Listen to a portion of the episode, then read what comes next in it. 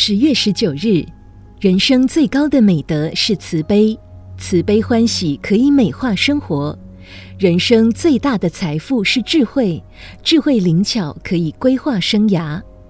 所谓灵巧，要能为人留一点余地；所谓灵巧，要能为人多一分设想；所谓灵巧，要能灵通变化；所谓灵巧，要能自由发挥。所谓灵巧，要有自信才能主动；所谓灵巧，要能自主才能随意变化。灵巧的人，一个问题来了，他一定会有第一、第二、第三、第四，甚至有更多的解决方案。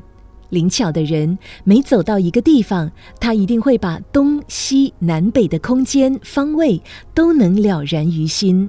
灵巧的人做事，他能关照到前后。左右面面俱到，灵巧的人处事，他的心中会有你、我、他、人，不会自私。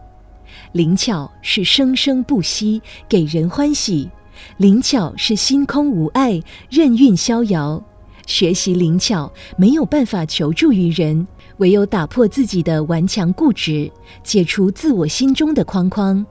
心中有我有人，有你有他，有事有物，有天有地，有是有非，有古有今，一切都能运用自如，都能随心通达，这你就有灵巧了。文思修，灵巧是生生不息，给人欢喜；灵巧是心空无碍，任运逍遥。每日同一时段与您相约有声书香。